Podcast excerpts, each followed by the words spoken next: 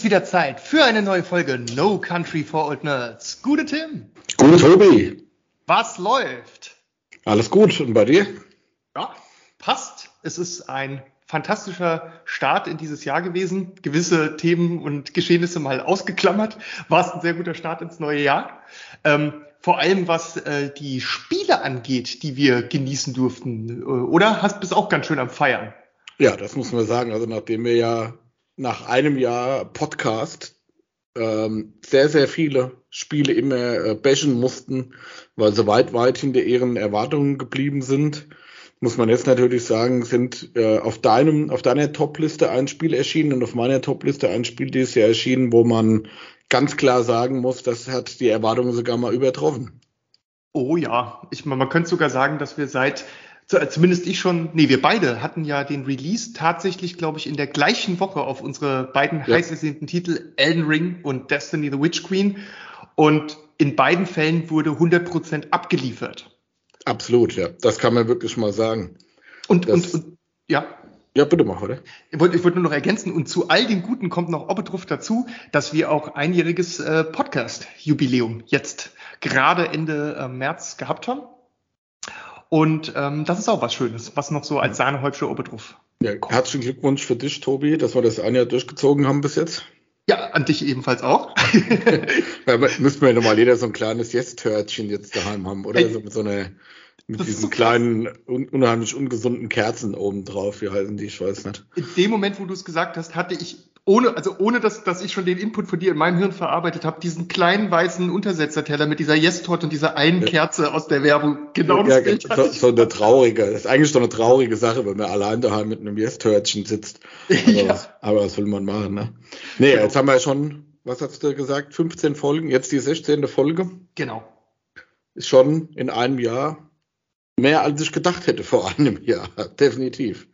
Ja, man, also, ja, ja, das, das, das Recht wird auch super cool. Wir haben am Anfang ja ähm, noch ein bisschen anderes Konzept gehabt und haben immer so gethemte Folgen oder Episoden gehabt, wo wir, die wir genau auf so ein Thema zugeschnitten hatten. Dann haben wir dann beschlossen, das ein bisschen äh, freier Hand zu haben, um ähm, auch mehrere verschiedene Themen einzustreuen, was uns beiden ja dann auch nochmal eine ganze Menge mehr Spaß gemacht hat. Ne? Definitiv, definitiv, und, ja. Genau, und seitdem segeln wir unter dieser Flagge und sind jetzt dann ähm, in dieser wunderbaren, in diesem wunderbaren ersten Quartal angekommen, was uns überschüttet hat mit, mit, mit tollen Spielen und, und auch tollen Nachrichten, wenn man jetzt mal wirklich alles Weltpolitische ganz, ganz weit wegschiebt und wirklich nur darauf guckt. Und gerade wenn so große Spiele-Releases sind wie Destiny Witch Queen und, und äh, Elden Ring, dann werden ja die Erwartungen bei uns Spielern äh, so nach oben geschürt und, und die Hype-Trains fahren auf Maximalgeschwindigkeit, was Witch Queen angeht, war ich sicherlich derjenige, der, der nicht mal mehr vorne im Führerhaus vom Zug stand, vom Hype Train, sondern ich war vorne dran geschnallt, weißt du? du hast, den Zug, du hast den Zug gezogen quasi. Mit ja, ja, ich hab den Zug gezogen. Mit, mit so wehenden Fahnen vorne und die ganze Zeit mit so einem breiten Grinsen im Gesicht und das, tatsächlich wurde nicht enttäuscht. Deshalb war es jetzt auch besser, dass wir nicht direkt nach äh, Release oder nach den ersten zwei, drei ja. Wochen Release hier eine Folge zusammengeschustert haben, weil sonst wäre das in overhypte Elden Ring und Destiny äh, Hype-Stürmer ausgeartet. So haben wir jetzt schon mal ein bisschen ein gesetzteren, gesetzteres Verhältnis dazu. Ist zwar jetzt nicht mehr ganz so aktuell, ich meine, es gibt ja bestimmt schon Millionen Videos und Beiträge etc. dazu, aber jetzt können wir es aus einer ganz gesettelten Position rausmachen strategisch war das auf jeden Fall extrem vorteilhaft, vor allem für unsere Hörer, äh, denn wir hätten, wir hätten, wir wären quasi in so einer riesen Freudenexplosion äh, ausein, aus, auseinandergebrochen oder explodiert. Äh, Witch Queen, ja, jetzt mit etwas Abstand könnte ich immer noch explodieren, weil es war einfach, einfach nur unglaublich fantastisch. Ähm, Im Prinzip alles, was ich mir so gewünscht habe auch schon jahrelang, wie sich so die Story von Destiny weiterentwickelt und wie die das verdichten und wie die überhaupt die Story im Spiel zeigen, also wie sie die vorführen ähm, oder umsetzen, das, das ist jetzt genau da, wo ich es eigentlich immer haben wollte. Und ich bin wirklich ähm, überglücklich. Wir haben, ähm, hatte da zwei ähm, gute Kumpels aus meinem Clan, mit denen ich abends dann um 18 Uhr angefangen habe, die äh, Story loszuspielen. Und dann ist wirklich was Unfassbares passiert, was nur an Release-Tagen passiert. Ich glaube, es war gegen 20 Uhr oder so. Wir hatten schon die ersten Missionen gespielt Da ist zum allerersten Mal Destiny bei mir abgestürzt am Rechner. Es hat es noch nie vorher getan, aber nach diesem Absturz wollte es danach gar nicht mehr. Die anderen beiden hatten zum Glück ein bisschen Geduld, sodass ich dann schnell ins Wohnzimmer umgezogen bin zur Playstation und habe dann, ähm, wir haben dann von 18 Uhr bis morgens um 6 die komplette Kampagne am Stück durchgezockt. So richtig derbe geil. Und es war von der Stimmung her super cool, weil das ist ja auch total düster und es geht um, um äh, die dunkle, ja, Witch Queen, die Hexenkönigin und das halt mitten in der Nacht dann so durchzuspielen. Und dadurch, dass eine Mission nach der anderen kam und nicht Tage oder Wochen dazwischen gelegen haben, waren wir halt so richtig im Film, im Tunnel. Wir waren so richtig drin. Und das war dann schon ein Hochgefühl, als wir morgens dann die Story durch hatten und äh, bei mir dann irgendwie eine Dreiviertelstunde später die Handwerker vor der Tür standen, die ich da morgens erwartet habe. Ich war total am Ende und habe mich dann um 10 ins Bett gelegt, aber das war es wert. Also mein, mein, sozusagen mein Reinphasen in Witch Queen, das war es Nonplusultra. Du hast es ja auch gemacht wie äh, jede andere gute 16-Jährige, du hast ja auch extra Urlaub genommen dafür, ne? Korrekt, eine Woche und an der Stelle auch nochmal danke Chris und danke Rufen äh, fürs mit mir die Nacht durchzocken. Es war mir eine Ehre, mit euch zu spielen. Das ist ja echt schon krass, wenn Leute in unserem Alter sich für, für solche Aktivitäten Urlaub nehmen, ne? Ja, aber, aber es machen erstaunlich viele. Ne? Also in meinem Clan haben sich etliche Urlaub genommen und die sind ja alle auch unserer Altersklasse so. Oder viele, nicht alle. Einige. Ja, schon. Ja gut, es ist halt irgendwas, wo man Spaß dran hat und es kommt ja nicht allzu oft vor im, im Jahr, dass man sagt, hier, da äh, hockt man zu dritt, zu viert zusammen. Genau. Warum auch nicht? Ich meine, es ist, ob du jetzt zu dritt oder zu viert äh, ein paar Tage irgendwo hinfährst oder ähm, sagst, wir haben hier ein anderes Community-Event, wir sitzen halt zusammen hier und zocken zusammen sehe ich ja. persönlich nicht als verwerflich, um Gottes Willen. Gar nicht. Ähm Gab auch schon in der Vergangenheit oft genug äh, Tage, wo ich mal Urlaub genommen habe, weil mir so heiß auf irgendein Spiel war oder sowas halt. Ne? Ich, ich mache es eigentlich, glaube ich, ehrlich gesagt, jedes Jahr immer zu ganz wichtigen Releases, weil das Doofe ist, wenn du ganz normal arbeiten gehst in der Woche, das macht dir zu viel von dem Erlebnis kaputt. Also, also nicht, dass die Arbeit daran schuld wäre, überhaupt nicht. Aber wenn du dann abends heimkommst, dann bist du halt müde und K.O. Du hast dann nur noch ein Ziel, Konsole an, Computer an und alles andere vergessen. Äh, ich will das jetzt genießen, aber du machst es halt immer im Stress dann. Ne? Und du weißt, oh je, ich muss um elf wieder aufhören, egal wie viel Spaß es gerade macht. Und das macht dann das ganze Erlebnis so madig. Und deswegen nehme ich lieber Urlaub, da kann ich es wenigstens auch richtig genießen. Okay. Ja, absolut nachvollziehbar. Also das ist, ähm, wie gesagt, wozu hat man denn Urlaub, gell? Wenn man jetzt genau. irgendwas nutzt, wo man mal Spaß dran hat. Und wenn man da Spaß dran hat. Let's go. Ich konnte leider für Elden Ring keinen Urlaub nehmen. A, bin ich noch in der Probezeit. Und B, es ist halt, man spielt es ja dann doch alleine halt, ne? Bei dir ist halt, du ja. hast ja mit drei, vier Leuten da gesessen oder zwei. Ja. Und genau. dann hat man ja mehr so dieses Community-Ding. Bei mir war das ja dann mehr oder weniger egal. Halt, ne? Ja. Es, es kam auch dazu, so die, ähm, bei, bei Destiny ist ja auch diese, wir haben eine neue Spielgegend bekommen, neues Gebiet, in dem man rumlaufen kann, ein recht großes und das ist auch atemberaubend toll aufgemacht und voller Rätsel und Geheimnisse an allen Ecken und Enden. Und da bist du natürlich auch, du durchstreifst die Welt einfach, du findest alle naslang irgendwas und gehst dem nach. Und da braucht man einfach auch ein bisschen Zeit für. Und was doof ist, wenn du dann irgendwie auf der Arbeit bist, und dann irgendwie ist Mittagspause oder abends, guckst auf dein Handy, da steht dann irgendwie 100 Nachrichten aus dem Discord gefühlt äh, und da steht dann über drin, hier entdeckt, da entdeckt, dies gemacht und du, du hast halt alles verpasst ne, und holst es dann alles eigentlich nur nach und das ist viel schöner so in diesem Anfangs, äh, wo alle so richtig mit Vollgas dabei sind, dann auch dabei zu sein. Ne? Das ist das ist wie wenn wenn du, wenn Stadion Fußballspiel ist und du kommst irgendwie am Ende dazu, wo das meiste vom Spiel irgendwie schon gelaufen ist und äh, du hast die besten Momente irgendwie verpasst. Genau so. Oder man hat es aufgenommen und guckt es am nächsten Tag. Genau. So genau. fühlt sich an. Nee, bin ich auch absolut bei dir. Und es freut mich auch, dass ähm, uns beiden, dass dieses Jahr passiert ist, dass wir wirklich ähm, mal einen Hype-Train mitgefahren sind, der dann nicht wieder an die Wand geklatscht ist irgendwo. Ja. Von daher, ähm, insofern der schon mal ein gutes Spieljahr aktuell. Ich habe auch, glaube ich, bis jetzt an Computerspielen dieses Jahr nicht viel gemacht, außer Elden Ring. Gut, es kam jetzt vor sechs Wochen. Ne? Ja. Ähm, vorher halt immer so ein paar Kleinigkeiten noch ge gezockt, dass man so in Vorbereitung da drauf halt, ne? dass man da ja bloß nichts mehr anfängt vorher. Und ich muss sagen, ähm, im Vergleich zu dir bin ich ja noch nicht annähernd durch. Also ich bin da noch, noch weit, weit weg davon, da äh, meine zeitliche Präferenz es leider nicht immer zulässt. Vor mhm. allem die zeitliche Präferenz in Kombination mit, man muss geistig fit sein und ein wie hast du vorhin so schön gesagt, ein gewisses Frustlevel aufbauen können an dem Tag. ja. Und das ist ja manchmal nicht so möglich. Da merkt man so nach einer Stunde, okay, bevor ich jetzt irgendwas in den Fernseher schmeiß vor mir, dann äh, Mach ich lieber mal aus. Das auf Häuschen einlegen. Definitiv, definitiv. Ja, es ist vor allem so, ich, ich finde es immer schwierig, so rausgerissen zu werden oder so gegen die Uhr zu spielen. Gerade bei so storylastigen Spielen stört mich das besonders. Ne? Wenn du, wenn du gerade so richtig drin bist, dann aufzuhören, das ist immer hart. Ich meine, bei vielen Spielen kommt man ganz schnell. Ich meine jetzt nicht dieses, ich bin gerade voll am Zocken, sondern so dieses Besondere, du bist da gerade was Krasses in der Story am erfahren, wie in, im Höhepunkt eines Kinofilms und, und dann sollst du irgendwie Pause machen und am nächsten Tag weiter gucken oder weiterspielen. Das, das ist echt tödlich manchmal für das Erlebnis. Und ähm, die, ich, ich hatte gewisse Hoffnungen auch an die Story, was sie mit der Hexenkönigin machen. Da waren mir ein paar Punkte sehr, sehr wichtig, ähm, in welche Richtung das alles geht. Und da hat Bungie quasi nicht gekleckert, sondern geklotzt und hat das quasi genauso gemacht, wie ich es mir gewünscht hatte und hat mich dabei aber auch noch überrascht. Und es gab echt so ein paar richtig krasse What the fuck Szenen, wo wir da alle gleichzeitig im Chat so, wow, was geht hier gerade ab? Das kann nicht wahr sein. Das ist unfassbar. Also so richtig, so richtige Emotionen gehabt und wenn das ein Spiel schafft, das ist eigentlich die Königsklasse. Ne? Das ist, ja. da geht nichts.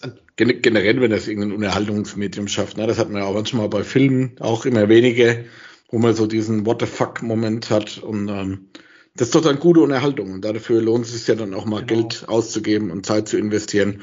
Und man kommt sich dann auch mal nicht ähm, ver, verkackeiert wieder von irgendwelchen Studios vorher, wo man sagt, hier, ich gebe euch Geld, ich investiere ja. Zeit und, und ihr tut hier irgendwelche halbgare Scheiße hier ausgeliefern. Also das, da freut man sich dann auch mal drüber, dass es auch noch Sachen gibt, wo man sich dann zurecht auch mal drauf freut hat, ne? Wo, genau, wo, wo das Versprechen gehalten wird, wo es, wo es einfach auch alles gelungen ist und das, das war halt hier so richtig erfrischend zu sehen, dass sie es einfach hingekriegt haben, so wie man sich es einfach gewünscht hätte. Und, und ich meine, wir sind ja auch ganz schön verbrannt vom Cyberpunk-Launch, ne? Das ja, äh, tut halt ja. weh und zieht so eine, so eine Narbe hat man da an seinem geistigen Körper irgendwie. Ja, und ich habe ich hab's ja schon etliche Male gesagt, mein einer ehemaliger Arbeitskollege, der, der Bimbel, der, der Schild hat mich ja 15 Jahre lang schon immer gescholden, wenn ich mich zu viel auf irgendwas gefreut habe, sei es Spiele, sei es Filme. Mhm und hauptsächlich bei Spielen, weil er ja auch äh, gern mal das eine oder andere wegzockt. Und er hat dann immer gesagt, ach Tim, du darfst dich ja nicht so drauf freuen, du am Ende wirst du wieder nur enttäuscht. Oder er hat dann schon gesagt, naja, pass auf, bist, nächste Woche bist du eh wieder total abgefuckt auf der Arbeit. Und genauso kam es dann meistens auch. Und diesmal muss ich sagen, ähm, Elden Ring war nicht enttäuscht. Und das ist mal schön nicht hier zu sitzen und sofort wieder die Bechkeule rausholen zu müssen genau. und zu sagen, oh, diese Scheiße, was haben die uns verarscht? Und ich sag mal, die Diskussion hat man jetzt ja schon etliche Male, warum er sich da auch immer drüber aufregt oder bei irgendwelchen Serien, keine Ahnung, ja. immer drüber aufregt, dass man irgendwo als Konsument von dem Produkt, das da erzeugt wird, nicht mehr ernst genommen wird. Und das ist ja das, das ich hatte das jetzt auch oft als Diskussion im Hintergrund mit Zuhörern von uns, die mich dann angesprochen haben oder wo wir drüber gesprochen haben, warum regt ihr euch da so drüber auf? Das heißt ja, das ist, stell dir vor, du würdest ein Auto kaufen, hättest genau. dir vorher die Werbung angeguckt und dann setzt du dich da rein und anstatt der neue Audi e-tron hast du halt äh, der Audi 80 von 1980. Und dann wärst du doch auch enttäuscht, oder? Wenn du dafür dein ja. Geld ausgegeben hättest. Und genauso in kleinem natürlich ist das bei uns äh, Nerds natürlich bei solchen Sachen halt, ne? Ja, genau, weißt du, da, da hast du dieses tolle neue Auto, das sieht vielleicht von außen auch ganz toll aus und dann setzt du dich rein und willst zum ersten Mal irgendwie das, äh, das, das smarte System, also Sportsystem bedienen mhm. und dann leckt es halt irgendwie oder reagiert nicht äh, schnell oder ohne Latenz und dann ist der Spaß halt maximal gemindert, ne, weil du dir denkst, bei so einem Produkt darf das einfach nicht sein. Ja. Und bei den Spielen ist es ja auch so und Destiny hätte auch super viel falsch machen können es gab etliche ähm, ja, kleine Steinchen, über die sie hätten stolpern können. Ähm, aber ich, ich hatte, sie haben es halt einfach echt genailt. Und ähm, das habe ich ihnen auch nochmal geschrieben. Ich glaube, ich glaube, bei Twitter und bei YouTube habe ich mich auch nochmal bei denen persönlich bedankt. Also oh persönlich. Gott. Ja, weil ich einfach irgendwie den, nach dem Spielen, nach der Story das Gefühl hatte, ich muss einfach Danke sagen für diese besondere Erfahrung, die ich, die ich da haben durfte, für diese Zenit von, von, also Destiny, muss man sagen, ist momentan auf dem meiner Meinung nach auf dem absoluten Zenit äh, seines Schaffens. Die schweben gerade in den höchsten Höhen, zu Recht. Sie machen alles richtig. Der Ausblick auf das, was kommt, stimmt auch und lässt eigentlich alles nur noch interessanter werden, als es bisher eh schon war.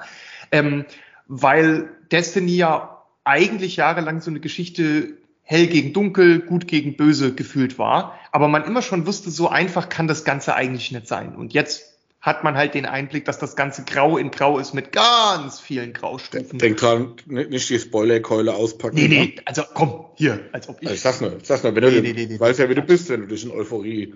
Ja, aber, aber spoilern würde ich trotzdem nicht. Das ist das goldene Gesetz, aber so ein bisschen. Diese, diese Tanz auf der Rasierklinge, man will irgendwas erzählen, was einem begeistert und muss halt aufpassen.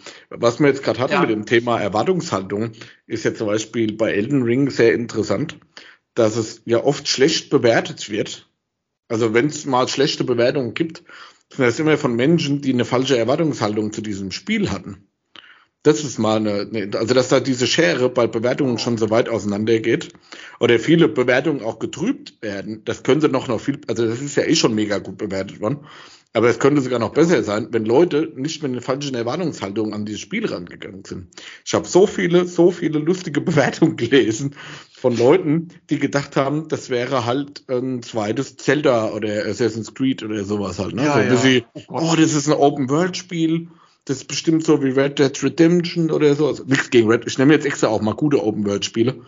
Ja. Ähm, aber es ist halt einfach ein Dark Souls, also ein, ein Dark Souls, ein, ein, ein Souls-like-Spiel ja. in einer Open World. Und wenn ich natürlich mit der Erwartung daran gehe, das ist halt einfach irgendein lustiges Open World, wo ich äh, ganz viele Fragezeichen und Questmarker und sowas abarbeite und da super viele lustige Dialoge mit lustigen ähm, NPCs oder sowas führe und ganz viel hier kannst du da Crafting-Material sammeln, da kannst du dies machen, da kannst du das machen, dann fällt meine Bewertung natürlich am Ende von da schlechter aus halt, ne? Ja. Weil das, das ist es halt nicht, ne?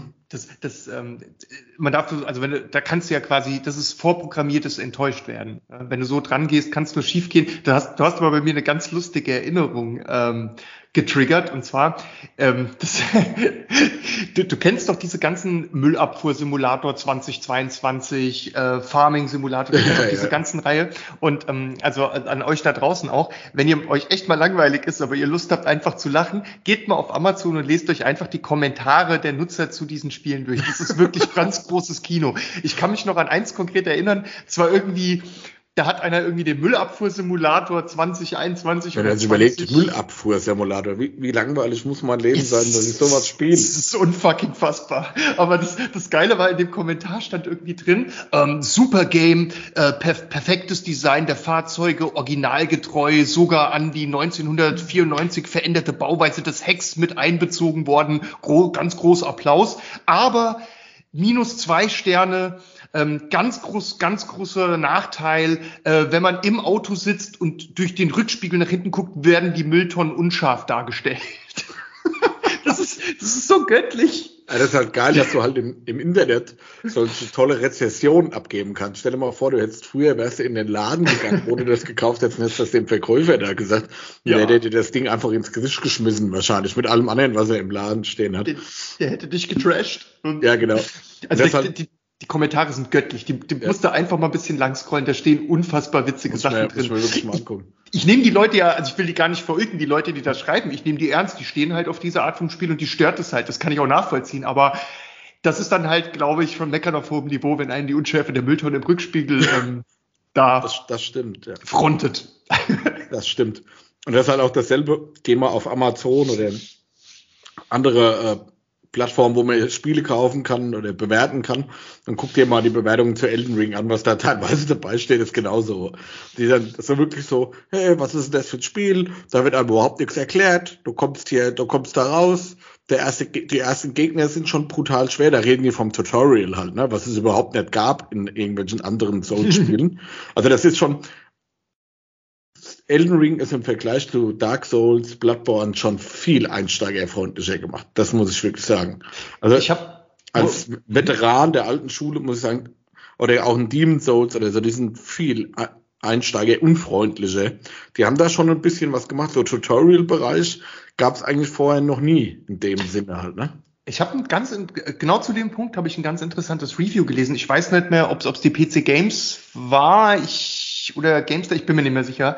Ähm, da stand auf jeden Fall drin, was sie besonders bewundert haben, war eben die große Kunst, die die Entwickler hier geschafft haben, das, das Alte und was die Leute an den alten Teilen bieten, mit Open World sinnvoll und auch gut gelungen zu verschmelzen und gleichzeitig es einsteigerfreundlicher zu machen, ohne die Hardcore-Fans zu verschrecken. Dass das, das groß, der große Kunstgriff, den, ja, den, den hier gelungen ist. Kann ich eins zu eins auch so unterschreiben. Also wer, wer es bis jetzt noch nicht gezockt hat oder auch auf sowas prinzipiell keinen Nerv hat, lasst die Finger davon. Es ist nach wie vor ein Souls-like. Es hat sich viel angefühlt, oder es fühlt, spielt es ja immer noch es fühlt sich viel an wie Dark, also eigentlich war meine Überlegung vorher, das gibt sowas wie Dark Souls 4 nur mit Open World. Aber im Endeffekt ist das Dark Souls 4, 5, 6, 7 mit Open World. Die haben da, das ist so bombastisch groß, das ist so so viel, wie du schon gesagt hast, so viel alte Sachen, wo man merkt, ah, das ist aus den, den Spielen übernommen worden, die Mechanik haben sofort geführt. Da sind ja teilweise auch NPCs drin aus, aus den Souls-Spielen oder angelehnt an die Souls-Spiele. Da sind sehr viele Mechaniken drin, die einem bekannt sind, sehr viele neue Mechaniken. Klar, da gibt es Mechaniken, wo sich die Community darüber streitet, macht das Spiel zu einfach oder macht das Spiel zu schwer oder wie auch immer, wo ich dann immer wieder sagen muss, äh, dann benutze halt einfach nicht dann hast du ja deine Immersion, wie sie vorher ja auch war, dann ist es ja weiterhin schwer. Weißt du, so dieses, mhm. ja. es gibt viele, die sagen, man könnte das Spiel zu einfach cheesen und man könnte dazu einfach durch und dann gibt es wieder andere, die sagen, ah, was ein fieses Mistspiel. Ja. Da kommt der erste Gegner auf dem Pferd angeritten und ich habe fünf Stunden gegen den gekämpft, habe das Spiel wieder zurückgeschickt. Also, ja. Das war wohl dann ein Fehlkauf. Das war dann wohl, aber das habe ich auch bei äh, meiner Recherche zu Destiny 2 gelesen. Destiny, muss man ja auch sagen, ist ja ein Epos halt, ne? was ja auch erzählerisch wie ein Epos aufgezogen ist. ist und dann gab's ja. gab, gab's wohl viele Beschwerden, dass Spieler, die das vorher noch nie gespielt hatten, sich halt ja. das, die Witch Queen ist ja eigentlich ein Add-on, ne? wenn man es genau nimmt. Ne? Ist ja, ja DLC, genau. Oder genau, also aber, Expansion, ja. Ja, kannst du dir aber auch als Komplettspiel halt ne, kaufen. Ja. Und ähm, normal ist Destiny 2 ja free to play. Genau. Und dann haben sich viele beschwert, ah, ich, ich raff die Story nicht. Wer, wer, wer, ist denn dieser Reisende? Wer ist denn dies? Ja. Wer ist also denn das? Wo ich mir dann auch denke, ja, wenn mhm. ich jetzt in, zu, bei World of Warcraft als Vergleich, vielleicht vergleichbares Beispiel, einfach irgendwo mittendrin bei irgendeinem Addon einsteige, bei einem Spiel, das es schon Jubeljahre gibt, darf ich mich doch am Ende nicht beschweren, wenn ich nicht Ort, Detail alles verstehe, oder? Wobei, also den, den Kritikpunkt hier äh, an Destiny, den lasse ich auch wirklich gelten. Ähm, der Grund, warum ich Destiny so gut finde, ist nämlich gerade seine so reiche, hochkomplexe und auch unglaublich lange und verästelte Hintergrundgeschichte, weil Destiny hatte ja die ersten Jahre hart damit zu kämpfen, dass der Content einfach nur zusammengemixt wurde und dann als Spiel präsentiert wurde und eigentlich kein Konzept oder eine wirkliche Story dahinter stand. Und das äh, hat sich ja im Nachhinein dann auch als wahr herausgestellt. Da mussten sie ja äh, vor dem Release von Destiny kurzfristig nochmal alles oder, oder wollten umschmeißen und haben deswegen dann eigentlich mit ziemlich viel Kleber und Tesafilm die Story so mehr, ja, war schon okay zusammengekleistert. Und aus diesem Anfängen haben sie gelernt und haben ein unglaublich umfangreiches ähm, Storywerk gebaut, was, was sich auch über viele, viele, ähm, über, über sehr lange Zeit in der Spielwelt erstreckt. Äh, erstreckt. Ich habe jetzt zum, also du kannst bei Bungie selbst Bücher kaufen, die sind sogenannte Grimoires. Da gibt's vier Stück von zurzeit. Das sind so Dinner, Dinner, Dinner vier Bücher in etwa. Die sind auch richtig dick. Ich weiß nicht, 100 bis 150 Seiten, keine Ahnung. Und da ist dann einfach sehr schön aufgemacht die ganze Story zum Nachlesen drin. Ich habe auch alle vier hier neben mir stehen und lese die auch manchmal nochmal, ähm, weil das so viel Spaß macht. Es ist halt eine total epische Science-Fiction-Geschichte, die aber eben auch verdammt intelligent geschrieben ist. Ähm, die, ja, da geht es um Zeit, um Raum, um die Frage nach Dasein, also, also Ontologie, Existenzialismus, das ist alles da drin. Und es, ich würde, wenn es das, wenn es kein Spiel wäre, wenn es einfach nur äh, eine Buchreihe wäre oder eine Saga wäre, dann würde die bestimmt mit zu den besten Science Fiction gehören, die ich je gelesen habe. Und die Lore von Destiny steht für sich selbst auch als, ähm, als ein unglaublich tolles Werk da. Und es gibt ja dann auch diesen YouTube-Kanal, My Name is Bife. Ähm, das ist der sogenannte Lore Daddy von Destiny. Also das ist einer, der diese ganze, und jetzt kommt nämlich auch gleich der, der, der, der, die Brücke zum Kritikpunkt. Das ist ein Typ, der die ganze Story halt in- und auswendig kennt und die in YouTube-Videos, die sehr, sehr lang sind teilweise, teilweise anderthalb Stunden lang, aufbereitet äh, und, und erklärt mit, mit richtig schönen Bildern. Der hat auch schon ganz aufwendige Filmprojekte gemacht, schon zwei Stück, ähm, wo er mit anderen YouTubern quasi so eine richtige Art kleinen Comicfilm gedreht hat, der nur die Story von Destiny erklärt. Und es stimmt nämlich, Destiny hat seine Story früher gar nicht im Spiel ähm, erklärt. Klar, du hast in der Mission jemanden gehört, der dir was erzählt und du hast auch ein bisschen Text gehabt, aber du musstest eigentlich im Internet auf die Bungie-Webseite gehen oder auf die Grimoire-Webseite und musstest dort auf so eine Art Magic-Karten, so ähnlich sah das aus, das waren so Spielkarten und auf der Rückseite von denen stand immer so ein Story-Bit und da musstest du dir in Destiny 1 noch die Story zusammenklauben. In Destiny 2 haben sie die Lore-Bücher ins Spiel integriert. Da gibt's ein Lore-Menü, da gehst du rein, da sind dann die Bücher und die haben dann teilweise so 10, 15 Seiten und dann kannst du das Ingame nachlesen. Aber noch viel schlimmer, auf Rüstungsgegenständen und Waffen, da gibt's immer einen Lore-Tab, den du einblenden kannst und da steht dann auch noch Geschichte drin und diese Texte, also du musst die Waffe erst finden, um dann den Storytext zu lesen, wenn du das überhaupt willst. Diese hinter diesen Gegenständen versteckte Lore hängt dann auch noch miteinander zusammen. Das macht das Ganze ziemlich undurchdringlich und wenn du jetzt einsteigst, dann fehlen dir halt irgendwie sieben Jahre Story. Und ist aber, ist aber wirklich sehr ähnlich zu diesen ganzen Dark Souls Spielen, ne? Das ist nämlich exakt ja? genauso. Ach was. Gibt, kein, gibt keine Story, die du groß erklärt bekommst.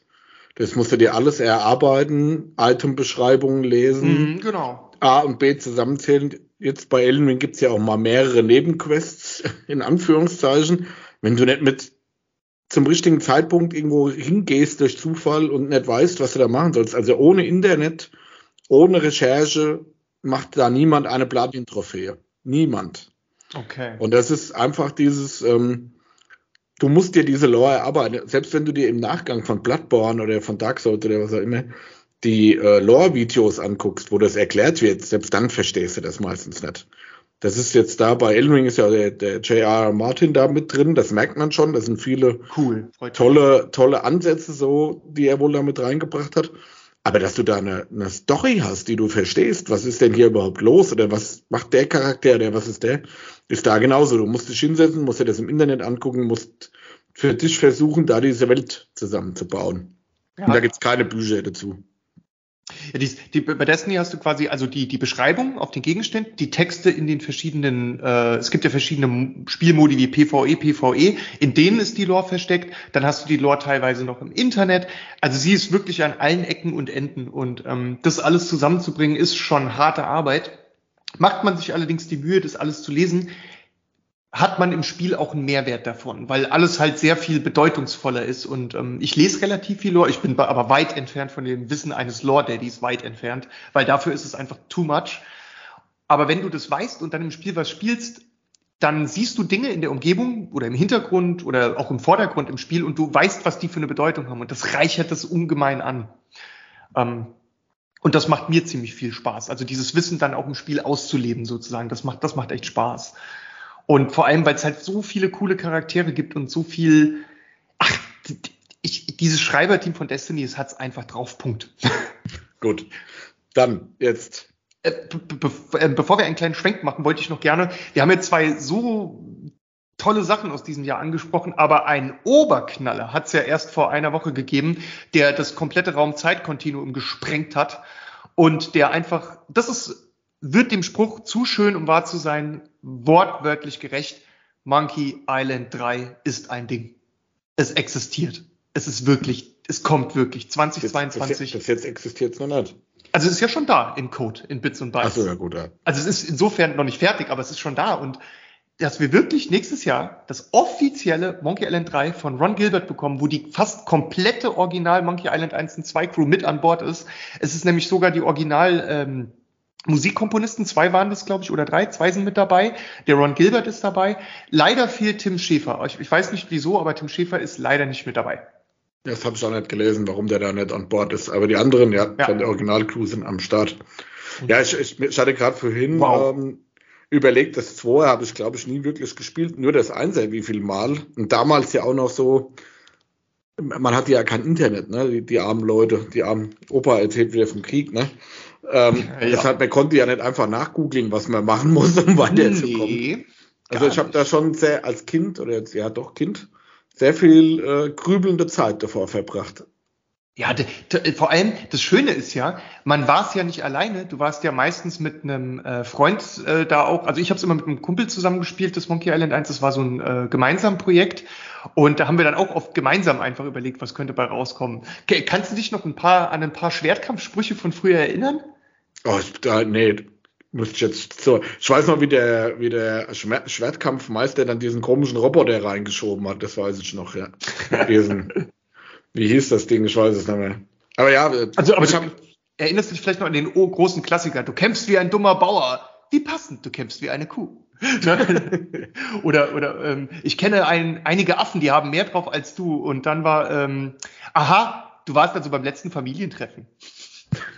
Und ich meine, das ja, war ja so einfach. Sehr cruden, cruden Humor auf jeden Fall gehabt. Ja. Ich werde mir das auch auf jeden Fall ähm, das Einser definitiv nochmal äh, geben im Laufe des Jahres.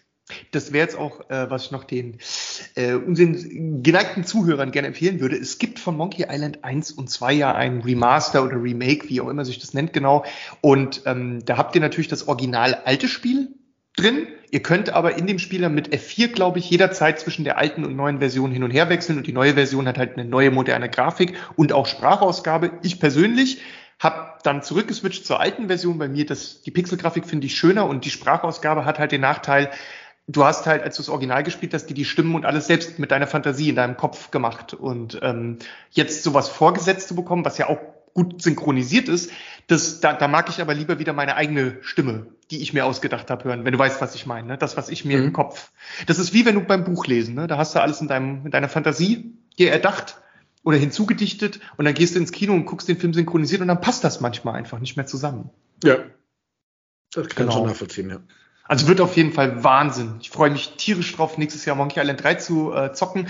Und vielleicht noch für den einen oder anderen da draußen interessant, der Ron Gilbert hat es so gemacht, dass es quasi der offizielle dritte Teil ist und alles andere, was nach Monkey Island 2 in den letzten 20, 30 Jahren gefühlt rausgekommen ist, ist quasi, ja, ich sag jetzt mal vorsichtig, ich sag jetzt einfach mal ungültig, ne, oder zählt nicht. Und das finde ich halt Bombe, ja.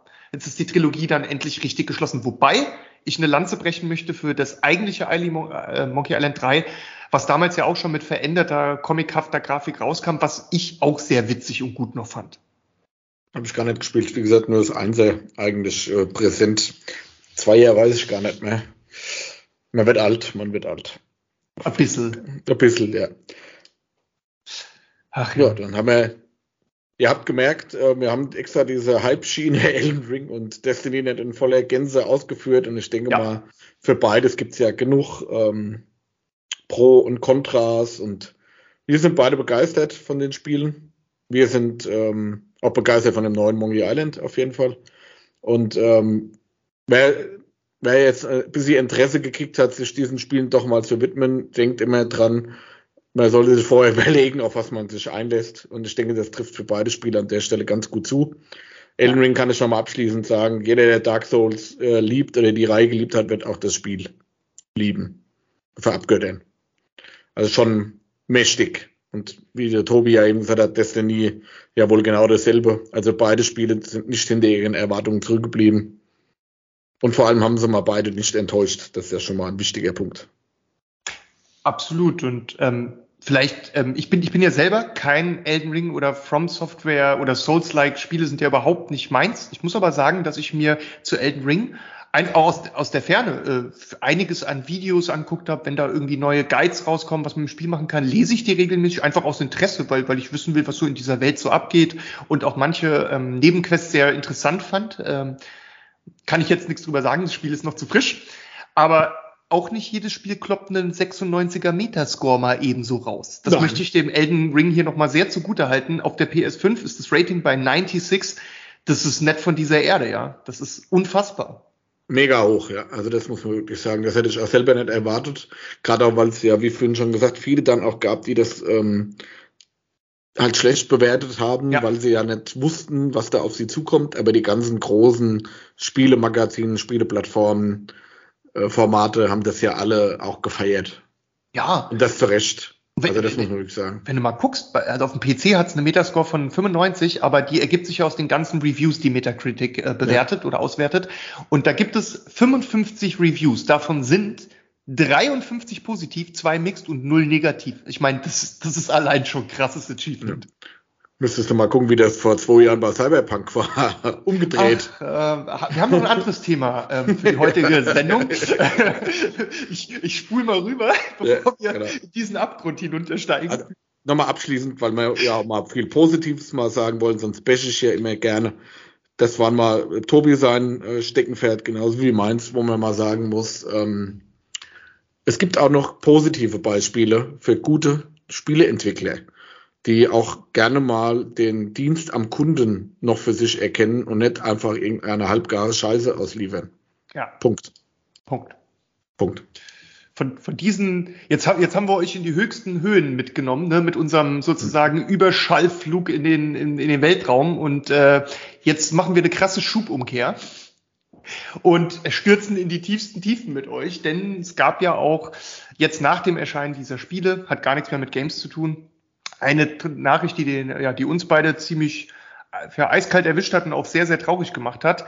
Äh, viele von euch werden es auch schon gelesen, gehört haben. Es gibt nicht so gute Nachrichten um Bruce Willis, der seine Filmkarriere beendet hat. Und das war schon irgendwie so ein Puff.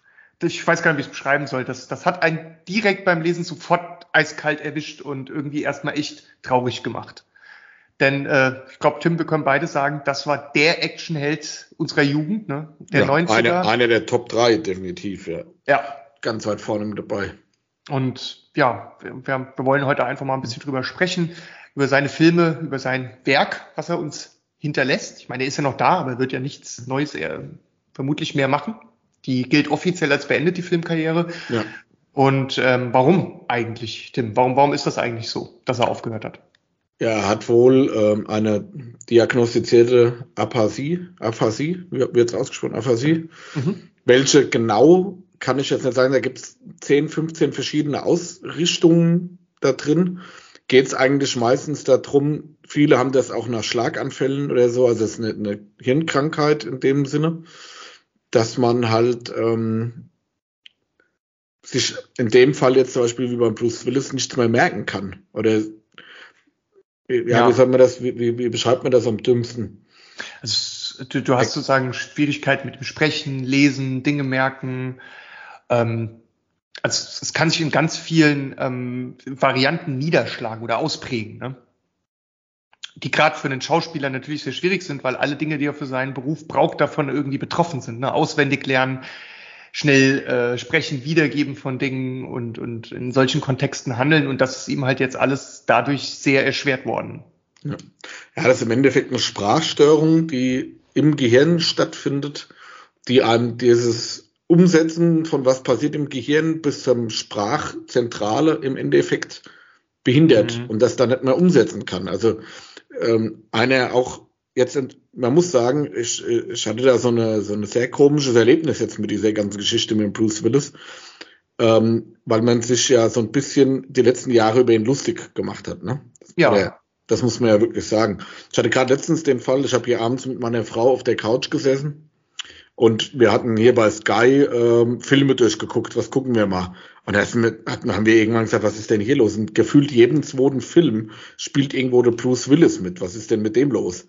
Ja. Ähm, und dann war, da wusste das ja noch keiner, obwohl das schon sehr lange wohl bekannt, also bekannt in, ein Thema war wohl, auch schon bei Regisseuren, bei Kollegen von ihm. Und wir dann aus Spaß gesagt haben, sag mal, der Bruce Willis, der macht ja heute einfach bei jedem Film mit. Und das gar nicht darauf bezogen haben, dass er ja krank ist. Also das wusste ja zu dem Zeitpunkt ja auch gar keine. Und dann hatte ich sogar gesehen, dass er bei der Goldenen Himbeere, dieser Verleihung für diesen Anti-Oscar, nenne ich es mal, also für den mhm. schlechtesten Film, hatte er ja mittlerweile eine eigene Kategorie. Und Schon die hart. hieß, die hieß der schlechteste Bruce Willis Film. Also der hat so viele, das ist kein Spaß, der hat so viele ja schlechte Filme am Stück, wo er mitgewirkt hat, dass er seine eigene Kategorie bekommen hat, weil er halt einfach, wann war es, 2021 hat er, glaube ich, in acht Filmen mitgespielt. Das muss sich mal einer überlegen, wie geht denn das? Und er hat ja dann immer ja. nur ganz, ganz schlechte Rollen da drin gehabt, ganz wenig Content. Und wenn man jetzt den Kreis schließt, da habe ich mich noch darüber lustig gemacht oder also echauffiert oder wie man es nennen will. Und wenn man jetzt darüber nachdenkt, ja, ja. es wird wohl seinen Grund gehabt haben, dass er, nur noch, dass er nur noch so schlechte Rollen bekommen hat, dass er auch nur noch so schlechte Rollen ausführen konnte. Und ähm, jetzt ja, in meiner Recherche jetzt die letzten Wochen oder was man so mitbekommen hat, muss man halt wirklich sagen, dass man ihm wohl unbewusst schon lange, schon über Jahre, wenn nicht sogar Jahrzehnte, schon äh, Unrecht getan hat, weil er es wohl gar nicht mehr anders konnte.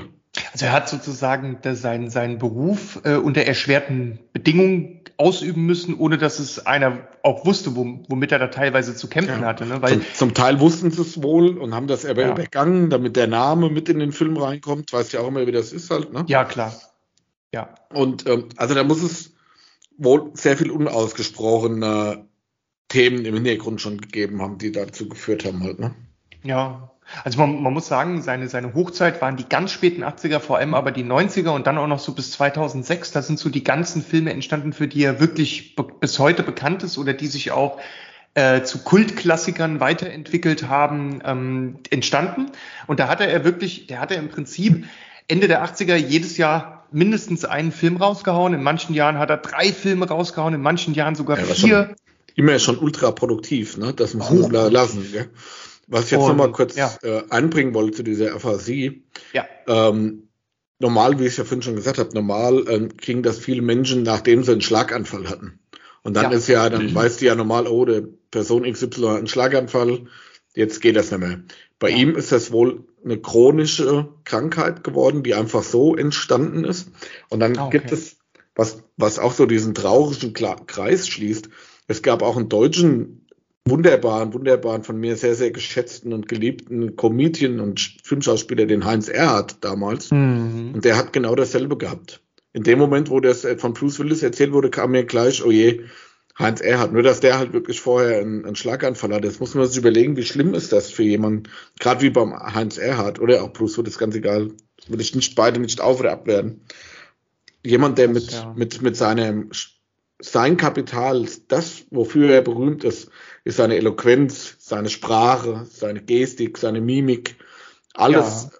Und, und dass einem das so genommen wird, gerade gezielt das dann genommen wird, ne? Wie bei einem, das macht mich immer sehr traurig, wenn ich das sehe, wie, wie bei so einem Heinz Erhardt-Thema, der ja durch seinen Wortwitz, durch seine Art und Weise, Dinge rüberzubringen, berühmt wurde. Genau. Und dann wird ihm genau das genommen halt. Ne? Und das ist jetzt auch das Thema beim Bruce Willis. Vielleicht ja, hat man ihm die letzten zehn Jahre wirklich zu Unrecht da immer mal auf die Schippe genommen halt, ne? Ich, ich denke auch, ähm, also ich meine, der, der ist ja auch von seinem Beruf begeistert, sonst hätte er ja auch vielleicht, also wahrscheinlich nicht einfach über diese ganzen Jahrzehnte über ausgeübt und das ist einfach sein Ding. Und ich glaube, er wird vermutlich sehr darunter gelitten haben, ähm, nicht unbedingt immer die Angebote zu bekommen, aufgrund dessen, die er gerne hätte. Oder vielleicht auch die Rollen, die er gerne mal abseits gespielt hätte vom Standard-Action-Held oder so, dass er die vielleicht auch gar nicht mehr ausprobieren konnte, weil die ihm zu viel abverlangt haben. Ne? Vielleicht ja. hätte er sich auch noch im Alter, ist ja oft so bei Schauspielern, dass die nochmal sich in eine andere Richtung weiterentwickeln und ähm, oder auch nochmal was Neues probieren. Und das hätten wir bei ihm vielleicht, vielleicht auch ja, erleben können. Leider nicht mehr ist zumindest nicht anzunehmen und nee, das ist Gute auch unheilbar, so wie ich das verstanden hatte. Also die Chance, ja. dass das umkehrbar ist oder irgendwie in irgendeiner Form ist da wohl nicht gegeben.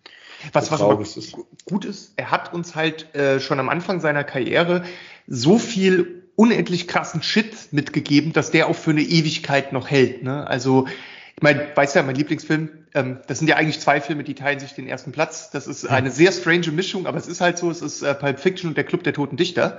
ähm. eigentlich, eigentlich beides derselbe Film. Ja, ist ja eigentlich inhaltlich. Ne? Äh, genau. In beiden gibt es einen Koffer, in dem einen Koffer, in dem anderen ja, das nicht. Genau.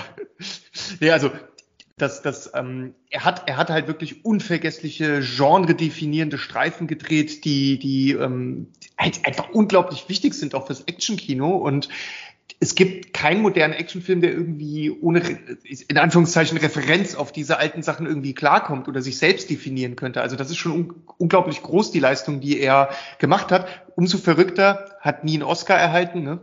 Ja. Ähm, Oder für die eigene Kategorie bei der Goldenen Himbeere halt, ne? Ja. Das er hätte wahrscheinlich lieber getauscht, ne? Aber gut. Ich denke auch.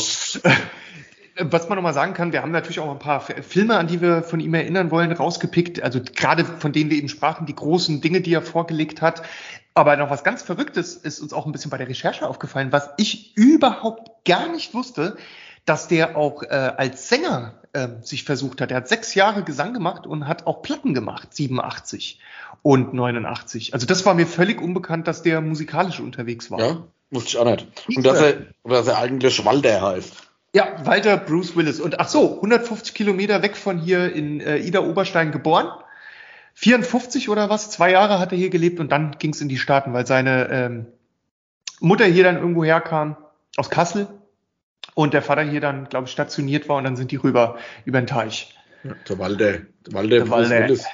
Ja. Walter, Walter Willis, Walter White, na egal. Auf jeden Fall. das war jetzt so mein krankes Gehirn, was mehr Breaking Bad haben will. Ja. Ähm, apropos, ich streue es ein, nur von der Seite, ich habe gestern Abend gelesen, es wird äh, bei Better Call Saul geht er jetzt äh, Ende des Monats in die letzte, fünfte, sechste, letzte Staffel auf jeden Fall. Und ich habe was gelesen von einem äh, Breaking Bad ähm, Crossover. Oh. Also ich fände mega stark.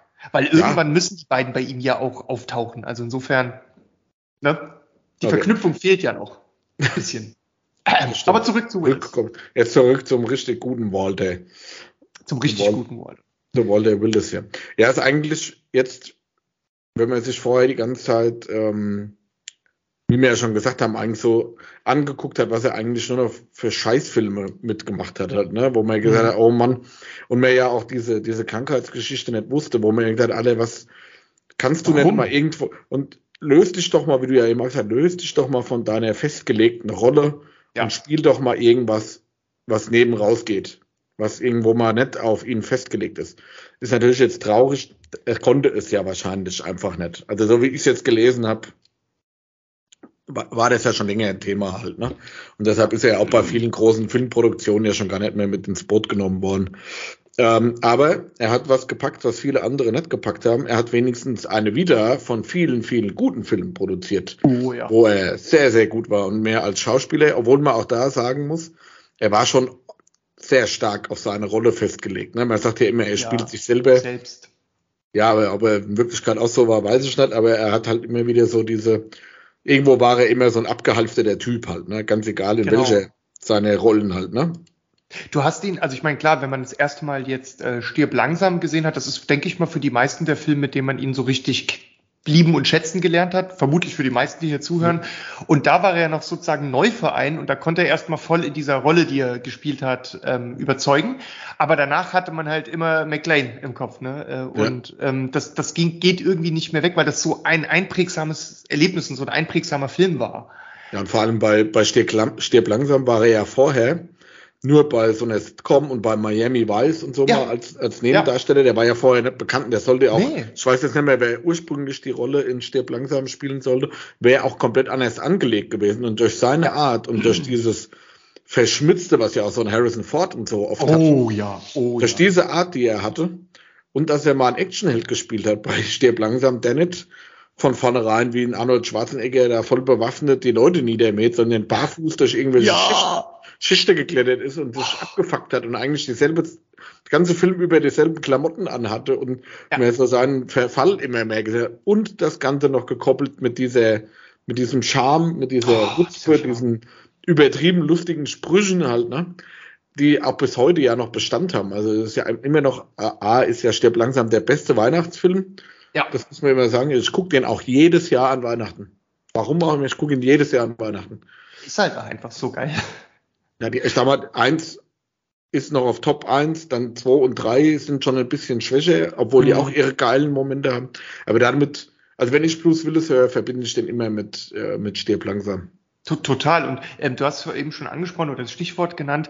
Ich finde diese ganzen 80er, 90er Filme bei bestimmten äh, Hollywood-Stars oder Schauspielern, die haben so eine Verschmitztheit ähm, die nur in diesem Jahrzehnt existiert hat. Das ist was ganz eigenes, was irgendwie konserviert ist in den 90ern oder Ende der 80er Jahre ich kann dir, ich glaube, niemand kann genau festmachen, was es ausmacht, aber jeder weiß, dass es das irgendwie gab und dass das was Besonderes war. Das hast du beim Harrison Ford, bei Indiana Jones gehabt. Dieser typische Mundwinkel, aus dem gegrinst wird. Du hast jetzt dieses Bild gerade auch im Kopf, ne? So ja, dieses, genau dieses, dieser Blick. Und für den Bruce Willis, glaube ich, war es besonders ähm, prägend für die Deutschen, also die hier den Fil die Filme genossen haben, dass der Manfred Lehmann als sein Synchronsprecher so einen Wahnsinnsjob gemacht hat. Der hat ihm so ja, viel Leben und Charakter eingehaucht. Ähm, Spitze. Und, und das hat, glaube ich, bei Bruce Willis zählt die Stimme auch auf Deutsch viel mit. Ich weiß noch, wie ich den dann angefangen habe, die Filme dann irgendwann im Original zu gucken, also dass mein Englisch besser wurde und so weiter. Und dass ich da doch sehr enttäuscht war, wie er im, verrückterweise im Original klingt, weil ich so an die Lehmann-Stimme gewöhnt war. Das hat man ja oft, ne? Dass ja. man so auf die deutsche Stimme fixiert ist. Total. Und ähm, dass, einem, dass einem das schon fast weird rüberkommt, wenn man dann mal seine Originalstimme hört. Ich genau. fand auch dieses, was du ja eben gesagt hast, mit diesem, diese Art Rolle, wie die ein, ähm, wie die, diese, diese Actionhelden, sag ich jetzt mal, dargestellt haben. Der war ja kein Muskel, muskelbepackter, mhm. zwei Meter große, durchtrainierter, gut aussehender Athlet, so wie das ja heute in jedem Actionfilm ist. Dann, ne? Ja. Oder auch damals sein ich sag mal, Arnold Schwarzenegger, Sylvester Stallone, gut, Sylvester Stallone ist keine zwei Meter groß, aber so diese durchtrainierten, knallharten Typen und der hat eigentlich so ausgesehen, als hätte den wirklich gerade aus irgendeiner Polizeiwache ja. vom anonymer Alkoholikerkurs weggeholt. Und der hat es aber halt auch so authentisch gespielt, dass das nie überzeichnet war. Ich meine, das ist genau. ein Actionfilm, ne? brauchen wir nicht drüber reden. Ist ja kein Oscar-Studienfilm, aber ähm, diese Rolle ja diese Art der Rolle hat er auch komplett neu erfunden, finde ich. Ich, ich er hat also vor allem, ja, er hat es so geprägt, ne? Und, und ja. dann, ähm, er hat so vorgegeben, was muss so ein Charakter haben, damit es in so einem Actionfilm gut funktioniert. Der muss verschmitzt gucken können, der muss auch was reißen können, der muss auch ein bisschen Härte haben, aber gleichzeitig muss er auch lustig sein, ne? Aber nicht zu übertrieben. Also es hatte alles ein gutes Gleichgewicht, so, ne? Ja. Und ähm, genau, mit, mit Stirb langsam ist ein Film, wenn man sowas noch nie gesehen hat und das dann zum ersten Mal guckt, das haut einen halt aus den Socken. Ja, das ich fand den überragend damals. Wow, absolut. Und ähm, genau, es, es geht ja dann, wir haben ja ein paar Filme rausgesucht, die uns besonders ähm, in Erinnerung geblieben sind. Klar, die Stirb langsam Filme. Ein Film, den heute vielleicht nicht mehr so viele kennen, wo er auch eher eine lustige Rolle spielt, also eher ich würde den als Comedy, als witzigen Film einstufen. Den habe ich damals, als ich den im, ähm, habe ich den damals im Kino gesehen. Ich weiß nicht, ich, ich habe ihn vermutlich nicht im Kino gesehen, sondern erst äh, irgendwann später, Videothek oder so. Hudson Hawk, der Meisterdieb. Den habe ich mit meinem Papa zusammen geguckt und den fand ich damals super witzig und super gut. Heute würde ich es vielleicht bisschen anders mit anderen Augen sehen, aber so als als Kind, als ich den damals gesehen habe, war eine irgendwie coole Fantasiegeschichte, ne? Mit so einem coolen Meisterdieb und das hat richtig Spaß gemacht. Ich habe den vor ein paar Jahren mal hier sonntags mittags auf der Couch ja. geguckt, da war ich echt unterwältigt, dass man den damals so gut fand. Ja. Aber gut, ist halt auch immer die die Frage, Zeit. aus welcher Zeit kommt irgendwas, ne? Das ist Ge genau. Ja. Dieser Humor von Hudson Hawk war, glaube ich, in den 90ern einfach on vogue. Ne? Das absolut, war so, absolut, ja. das war einfach so. Und der, der ist teilweise total platt und billig. Heute, früher hast du gelacht, heute schmunzelst du drüber. Ja.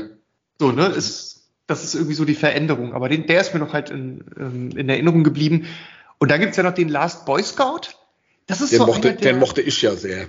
Ja, und guck, bei mir ist der komischerweise nicht so hängen geblieben. Ich weiß auch nicht warum. Ja, ich fand den, ich weiß nicht, der, wie ich ja vorhin schon gesagt hatte, er, er war ja so ein bisschen auf diese Rolle festgelegt. Bei Last Boy Scout hat er auch wieder abgehalfterte Bulle gespielt, der Privatdetektiv, ehemaliger Bulle oder irgend sowas. Und auch so dieses, auch wieder dieses verschmitzte, üble Sprüche raushauen. Das ging ja dann schon so mehr Richtung Buddy-Movie, also wo er ja mit seinem, mit dem einen von den Wayne Brothers dann da ja diese, war ja sein Buddy in dem Film. Das war ja schon so ein bisschen wie bei Liesel Weapon dann am Ende vom Tag. Mhm. Ja, und ich fand, ich mache uns nichts vor, der hat bei den meisten Rollen hat er schon immer so ziemlich dieselbe Person gespielt halt, ne? Bei Pulp Fiction, ja. abgehalfter der Boxer, auch die ganze Zeit am Rauchen, am derbe Sprüche. Ja, Sprüche. Dreckischer, verschwitzter Typ halt, ne? So, auch sehr brutal. Bei der fünfte Element genau dasselbe. Oh. Weil er hat immer, weißt du was, was Bruce Willis, glaube ich, ein bisschen ausmacht? Der hat so einen Blick in vielen Filmen, wo, äh, wo so, der Blick sagt aus, jetzt bin ich noch entspannt. Aber wenn du mich weiter abfuckst, dann wirst du gleich ein blaues Wunder erleben, Blick. Ja. Sagt und, er, glaube ich, auch bei, bei Last Boy Scout, wenn er das dritte Mal ins Maul hat, stehe ich auf und bring dich um. Und dann steht er auf und bringt um. Also das, das, das ist so, so, so ein Ding. Er konnte halt so, so eine gewisse Kraft ausstrahlen. Ne? So hat dem Motto, leg dich nicht mit mir an, aber ohne es zu sagen auch irgendwie. Ähm, einfach ja. durch seine Art, wie er geguckt hat. Besonders auch so, äh, wenn er in Pulp Fiction den Butch spielt, ne? Und dann führt er auch mit dem Marcellus Wallace nochmal so ein Gespräch, so nach dem Motto, hey, äh, hier arbeiten wir hier noch zusammen und so, hier, ich will was von dir und ich will auch sicher gehen, dass du machst, was ich von dir will. Und wie, ah, wie die da in diesem rauchigen, dunklen Licht an diesem kleinen, runden Holztisch sitzen, das ist, das, das sind so Dinge, da passt sein Gesicht halt super für, oder seine Statur, dieses ganze ja. Wesen von ihm kann das, kann das gut machen. Ja, ist so, immer so ein eisenharter, also A, ein Typ, der nicht danach aussieht, aber dann doch eisenhart ist halt, ne? Ja, genau, ja. Ich, ich glaube, was da so ein bisschen raussticht bei diesen Rollen, ist so diese ähm, Six Sense Rolle. Das, das ist vielleicht die Rolle, weil du es gerade sagst, das Sixth Sense, wo er am ehesten mal vielleicht nicht lustig und nicht gewalttätig war, oder? Ja. Das ist so eine, wo er mal was anderes ausprobiert hat und es geklappt hat. Ja, einer der hervorragendsten Filme. Also, Ja. das muss man wirklich sagen. Auch der, der Twist, wer, wer ihn jetzt noch nicht gesehen hat, ist ja eh egal. Aber ähm, so, das war so ein Film, der, der hat einen einfach mal begeistert. Und da hat er eine so gute Rolle drin gespielt. Und diese, Mhm.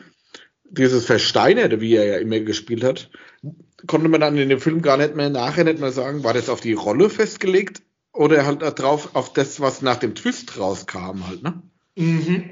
Weißt du, was ich meine? Er interagiert ja mit keinem anderen, außer mit dem Jungen in dem Film.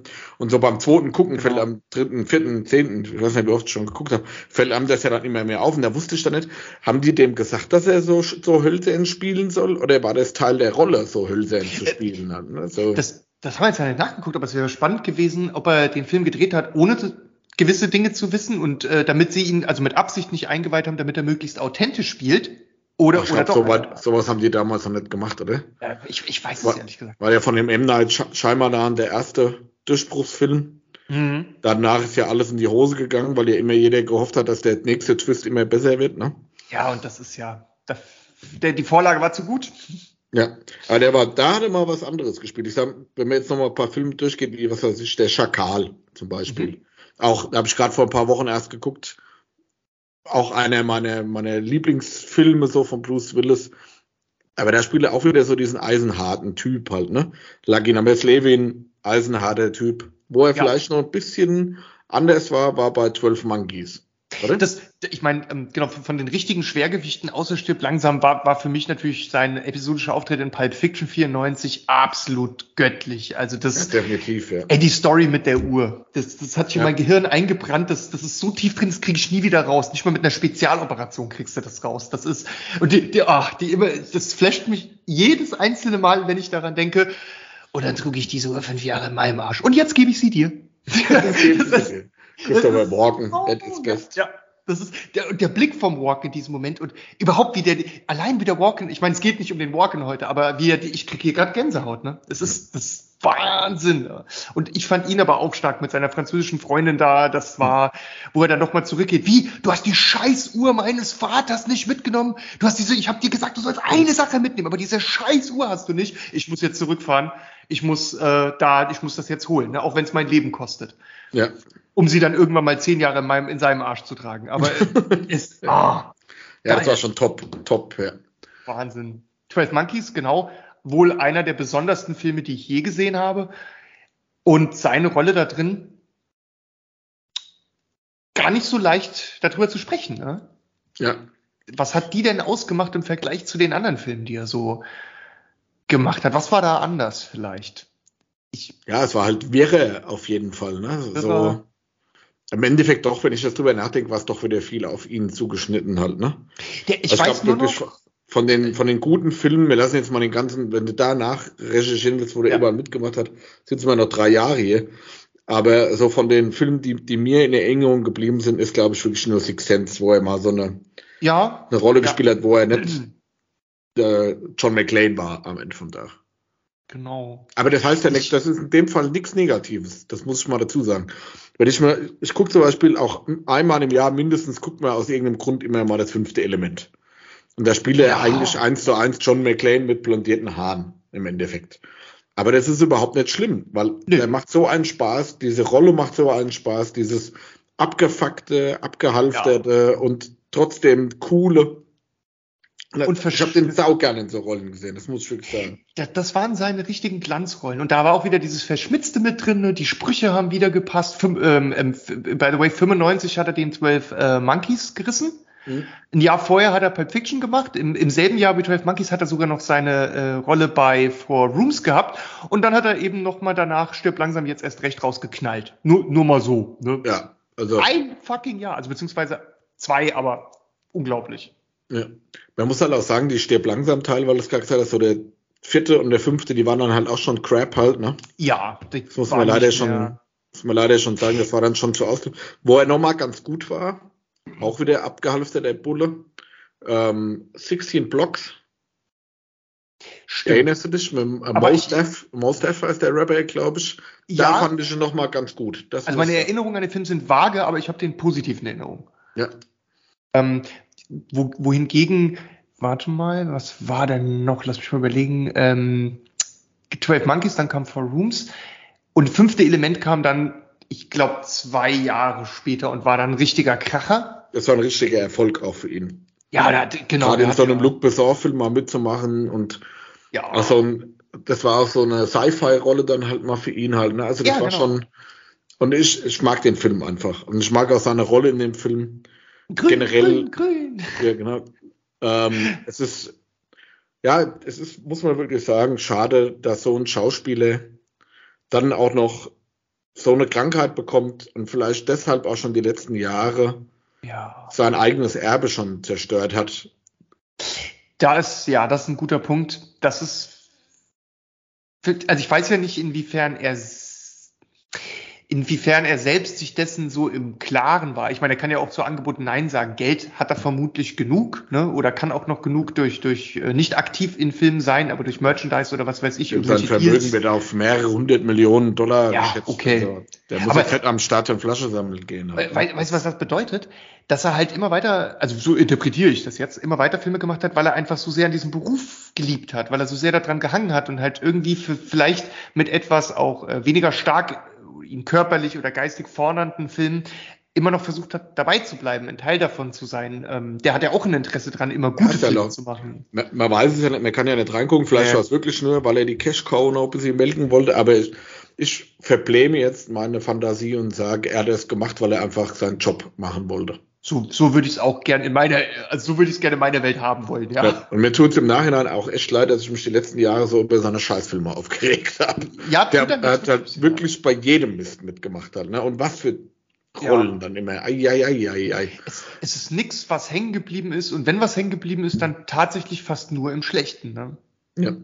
Ja, das muss man sagen, das haben ja viele aus dieser Ära von damals. Guck dir jetzt John Travolta ja. an, was der für Scheißfilme teilweise macht. Ist mir gerade mal so ein Bezug da dazu eingefallen, wo du dir sagst, so Leute, dann ja, hört ja. doch auf, alle, wenn euch keiner mehr bei guten Rollen sehen will. Und, und das hat betrifft irgendwie diese ganze Riege der 90er-Stars. Wer es für mich als einziger, also so richtig krass da rausgeschafft hat, ähm, Nicolas Cage, weil der macht ja so durch die Bank verschiedene und irre Filme und die werden gefühlt in den letzten Jahren immer verrückter mit jedem Film machen. Ich genieße es total. Der ist ja total wirr. Also da geht ja, ja bald gar nichts mehr. Also, obwohl er jetzt wohl einen Film hat, wo er sich selber spielt, der schon wieder ganz gut sein soll, weil er das auf die Schippe nimmt.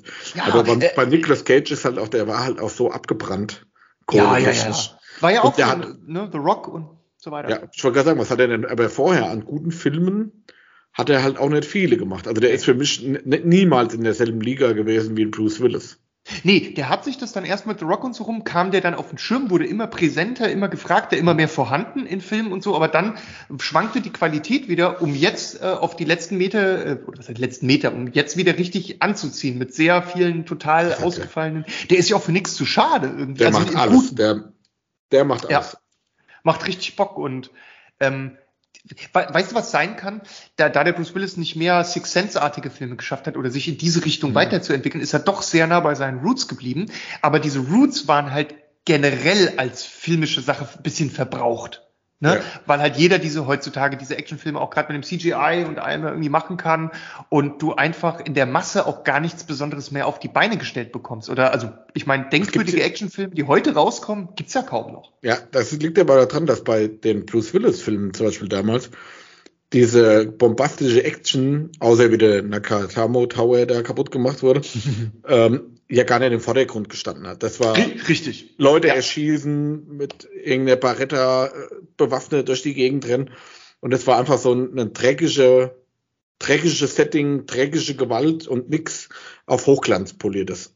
Ob das oh, jetzt ja. bei, bei das fünfte Element war, das war auch irgendwie, das hat immer so seinen, seinen dreckigen Touch irgendwie gehabt bei Last Boy Scout, bei mhm bei der Schakal, bei allem, das war immer so eine roughe Geschichte. Überleg mal bei der Schakal, wenn er dem äh, Jack Black da den Arm wegballert mit diesem riesigen Gewehr halt, ne? ähm, mit diesem Kaliber 50, äh, was weiß ich, Teil mitten im Wald halt, ne? Das ist so, und wie, wie eiskalt der da dabei bleibt. Ja. Das ist halt so, so Filme gibt's ja heute kaum noch. Ja. Also, Und da muss ich sagen, schade um die gute Zeit mit Bruce Willis. Wird mir jetzt auch demnächst, ja. ich habe mir schon einen ganzen Stapel Filme hier nehmen aus meiner Privatvideothek rausgelegt, wo ich gesagt habe, die werden jetzt demnächst immer mal äh, dazwischen gespannt, wenn man nicht gerade am Elden Ring spielen ist. Oder, genau. am, oder am Magic Card durchgucken ist. Das ist ja auch der, noch so ein Thema. Der Puffer zwischen den Games und genau. Ähm, nee, muss man mal witzig machen. Ich glaube, ich, auf, auf, also ich komme immer wieder auf diese Verschmitztheit zurück. Die macht ja echt wahnsinnig viel aus. Ich glaube, da waren sich der Harrison Ford und, und er sehr, sehr ähnlich auch zur selben Zeit gefühlt. So, ne? das, ich ich glaube, das ist nichts, was allgemein so beliebt war und die Schauspieler das deswegen gemacht haben. Das ist auch der Zeitgeist, der durch die Schauspieler spricht, wie man einfach so drauf war in den 90ern und zu dieser Zeit. Ich glaube, dass diese Gesellschaft spiegelt sich da auch in diesem ganzen Ding irgendwo wieder. Ne? Und also ohne es jetzt überhöhen zu wollen, aber ich glaube, das hat äh, vor dem Hintergrund haben die ja diese Filme gemacht und ich glaube, das hat schon einiges beeinflusst. Ähm, ganz unbedingt wollte ich auch noch mal gerne Sin City erwähnen. Das war natürlich äh, auch ein sehr. Ja, mal ganz vergessen. Den, genau, der muss mit auf die Liste, weil der war halt Bombe. Ja, das braucht man gar nicht viel zu sagen. Der steht für sich selbst. Das, der ja. ist einfach geil. Sin City, coole Nummer. Da war er richtig geil, das muss ich sagen. Ja. Aber halt auch wieder in seiner Rolle halt, ne? Aber ähm, ja. hat mir sehr gut gefallen. Genau. Das, ich meine, es gab ja auch noch mal so Sachen, wo man Hoffnung hatte, ob das jetzt Rock da irgendwie mal stirbt langsam vier oder auch mal ein Planet Terror, wo man gehofft hat, kann der da cool drin vorkommen, aber dann hat das irgendwie nicht so äh, gut funktioniert und man hat ja auch gemerkt, ich krieg's leider nicht mehr zusammen, ob es irgendwie dann welcher stirbt langsam das war, wo, wo du dann so ein bisschen das Gefühl hattest, jetzt versuchen sie im Film die Fackel an wen Jüngeres zu übergeben, damit sie weitermachen können damit. Äh, ich weiß nicht mehr, wer den Jungen gespielt hat der da mit dabei war in dem einen Teil, aber der für sich ja ganz okay ist, hat für mich aber nicht funktioniert. Wie es meistens nicht funktioniert mit dem Fackel rübergeben für mich. Ja, das funktioniert ja oft nicht. Ich überlege nur gerade, welcher Teil das war. Ich weiß es auch nicht mehr. Ah, ich krieg's nicht mehr zusammen. War das nicht so, dass da sein Sohnemann oder irgend so ein Kerl da ja, mit dabei war? Ja, das war beim Teil, beim Teil 5 irgendwie in Russland oder so, keine ja. Ahnung. Ja. Also ich meine, es ist ist ja in Ordnung, dass man irgendwie sagt, na gut, mit, mit irgendwie einem gewissen Alter kann man das nicht mehr realistisch spielen. Dann will man auch nicht, dass die Leute per CGI verjüngt werden. Also hat man ja eigentlich keine Wahl, als es jemand anderem Jüngeren zu geben, der dann für eine neue Generation halt zum neuen Luke Skywalker oder so werden kann. Aber wir haben ja auch schon gesehen, wie sowas nicht funktionieren kann. Ja, hauptsächlich ähm, sieht man, wie sowas nicht funktioniert. Kleiner Seitenhieb. Ähm, da, ah, da, da, äh, es führt, führt weit weg, deswegen mache ich es nur zehn Sekunden kurz nicht mal. Ähm, ich habe letzte Woche im Internet eine Fantheorie gelesen zu Star Wars, die so geil war, weil die kann funktionieren innerhalb der Lore. Und wenn man der folgt, dann haben halt wirklich diese ganzen neueren Filme nicht existiert und das auch in sich drin geschlossen funktional. Und ich habe für mich jetzt beschlossen, Anhänger dieser Theorie zu werden, weil jetzt kann ich wieder super mit Star Wars leben. Das Eradicate ist einfach. Müssen wir mal andere, zu, zum anderen Zeitpunkt durch. Das reicht mein Verstand heute. Nee, nee, nee. Das, ich bringe das in einer der nächsten Episoden nochmal mit und dann können wir uns vielleicht nochmal angucken, was sich da einer ausgedacht hat. Aber das ist sehr plausibel und für die, wie sagt man, gepeinigte Star Wars Fanseele ist das gutes Balsam. Für mich ist das ganz einfach. Es gibt nur drei Filme. Fertig. Ähm, gut. Oder so. gut. Würde ich sagen, diesmal ja. mit einem nicht so schönen Thema oder die Hälfte zumindest mit einem nicht so schönen Thema. Aber ich glaube, man sollte ähm, auch sowas mal erwähnen und über sowas mal sprechen. Da gibt es ja ganz viele verschiedene ja. Ansätze dazu. Vor, vor allem, weißt du, es ist, es ist ja auch so, wir ähm, werden ja auch verrückterweise selber älter. Und es, wir sind ja jetzt in so einer doofen Zeitspanne gerade angekommen, wo man hier und da hört, den gibt's nicht mehr, das gibt's nicht mehr. Und wo man es, es ist so ein langes Abschiednehmen von verschiedenen Dingen, die halt weit zurückliegen, auch für uns. Und Bruce Willis ähm, und die anderen, das sind halt so, Harrison Ford, das sind so Konstanten. Und wenn die wegbrechen, wiegt es schwerer, als wenn gewisse andere Sachen wegbrechen, weil man, weil da für einen persönlich selber ja auch so viel dranhängt. Kindheitserinnerungen, Besuche mit Papa im Kino, äh, Besuche mit Kumpels im Kino, da sind, also Erinnerungen, die ganz lange her sind, sich hart eingebrannt haben und aus denen man heute irgendwie immer noch zehrt oder an die man gerne zumindest zurückdenkt. Und wenn dann so jemand sein Karriereende hier wie der Bruce Willis bekannt gibt, das hat schon eine Wirkung auf einen irgendwo. Also das lässt einen wirklich nicht kalt. Es ist nicht so, dass man hier äh, Bäche heulend äh, allein im Wohnzimmer sitzt bei Kerzenschein, aber es macht was mit einem. Ich kann ja. dir nicht sagen, was es ist, aber es tut weh. Ne? Schon. Auf jeden Fall. Dann ja. mit diesen traurigen Worten würde ich sagen, kommen wir zum Ende für heute. Guter Schluss so. guter Schluss. Ich glaube, glaub, wir haben ja auch die, die Höhen und Tiefen ganz gut zusammengefasst. Und ähm, wenn jetzt jemand dabei war, der tatsächlich die meisten Filme, die wir erwähnt haben, alle noch nicht gesehen hat oder vieles für ihn neu war, gönnt euch eine große Packung Popcorn, eine kalte Cola und kloppt euch den Kram rein. Das macht mir Auf jeden Fall. Spaß. Definitiv. Dann würde ich sagen, wünsche ich euch allen eine gute Zeit, bleibt gesund und wir hören uns demnächst. Yippie Schweinebacke, Schweinebacken. Macht's gut. ho, ho, ho. Ähm, dann bis demnächst. Ciao.